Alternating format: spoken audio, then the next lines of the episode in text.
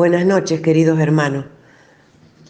Soy Eva Gou y Dios eh, ha querido reunirnos otro otro miércoles más para escuchar su palabra. Pero antes les quiero agradecer porque ustedes han sido de bendición para mí, porque me han dado la fuerza para hablar, porque me, me cuesta mucho expresar mis ideas, pero bueno, de eso se trata la palabra de hoy, lo que Dios ve en nuestro corazón. Y voy a hablar un poquito de la prédica de José. Hermoso Salmo 139, donde David le ofrece este himno lleno de admiración, de confianza, de amor a Dios. Dios eligió a David, que era un jovencito de, de, apariencia débil, pero de gran corazón, y tenía plena confianza en Dios. Porque Dios no mira lo externo, sino lo interno de las personas. Y él miraba el corazón de David. Así como fue con David, es también con nosotros. Conoce nuestros corazones, nuestros pensamientos. Conoce todos nuestros días. Él es nuestro guardián. Y en el versículo 23 dice, mira mi corazón, póneme a prueba, conoce mi inquietud Fíjate si voy por el mal camino. Todo eso le decía David a Dios. Hoy lo ponemos en nuestro tiempo, en el que estamos viviendo, y también nosotros le decimos si vamos por el buen camino o no. Si estoy dejando entrar en mí, en mi mente pensamientos malos y, y en mi corazón, cosas que no son buenas que no vienen de ti, por ejemplo, sacar a la luz cosas pasadas, hacer comentarios con doble intención, ya sea en la familia, en la comunidad, opiniones negativas. Tenemos que cuidar mucho nuestro modo de hablar, de cómo nos dirigimos al hermano y ir buscando nuestra meta y alegrarnos por el progreso de los demás. Porque Dios conoce todo de nosotros y tenemos que hablar de parte de Dios.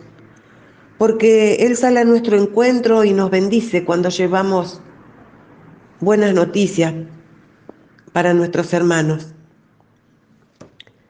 Y Él sale siempre a nuestro encuentro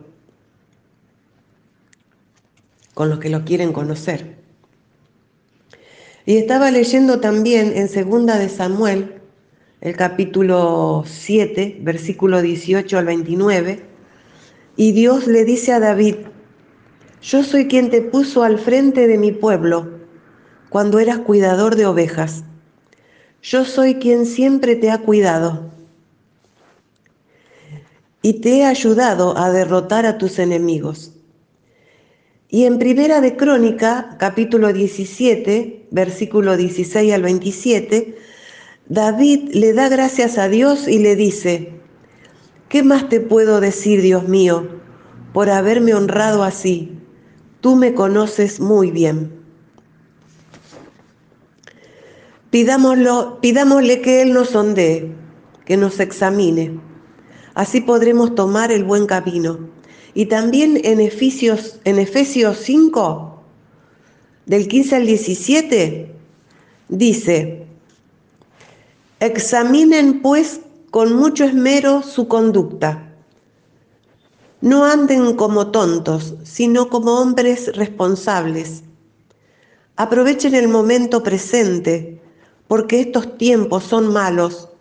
Por tanto, no se dejen estar sino traten de comprender cuál es la voluntad del Señor. Qué gracia tan grande que tenemos, hermanos, de saber que Dios nos cuida, nos protege, que tiene sus ojos puestos en nosotros, que no tenemos más que buscarlo y hacer lo que Él nos pide. Y de la, en la prédica de René, lo que, lo que más me, mm, me sonaba es que nos enseñaba a estar alineados a Dios.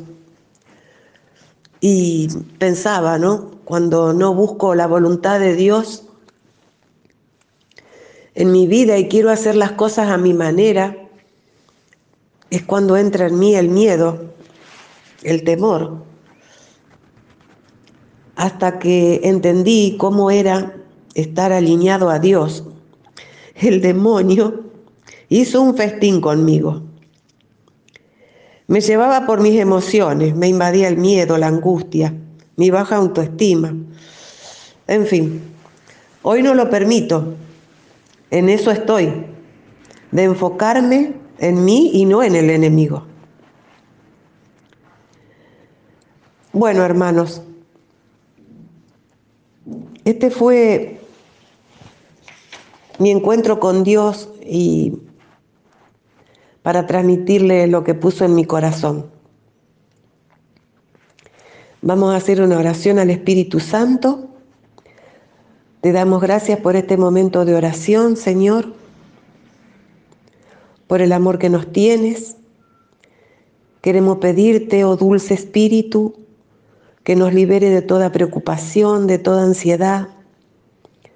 Transforma nuestros temores, nuestras confusiones y ayúdanos a escuchar tu voz en nuestra vida de todos los días. Gracias, Mamá María, sé que estuviste atenta a mis pedidos. Gracias a todos, hermanos, y que Dios los bendiga enormemente. Amén.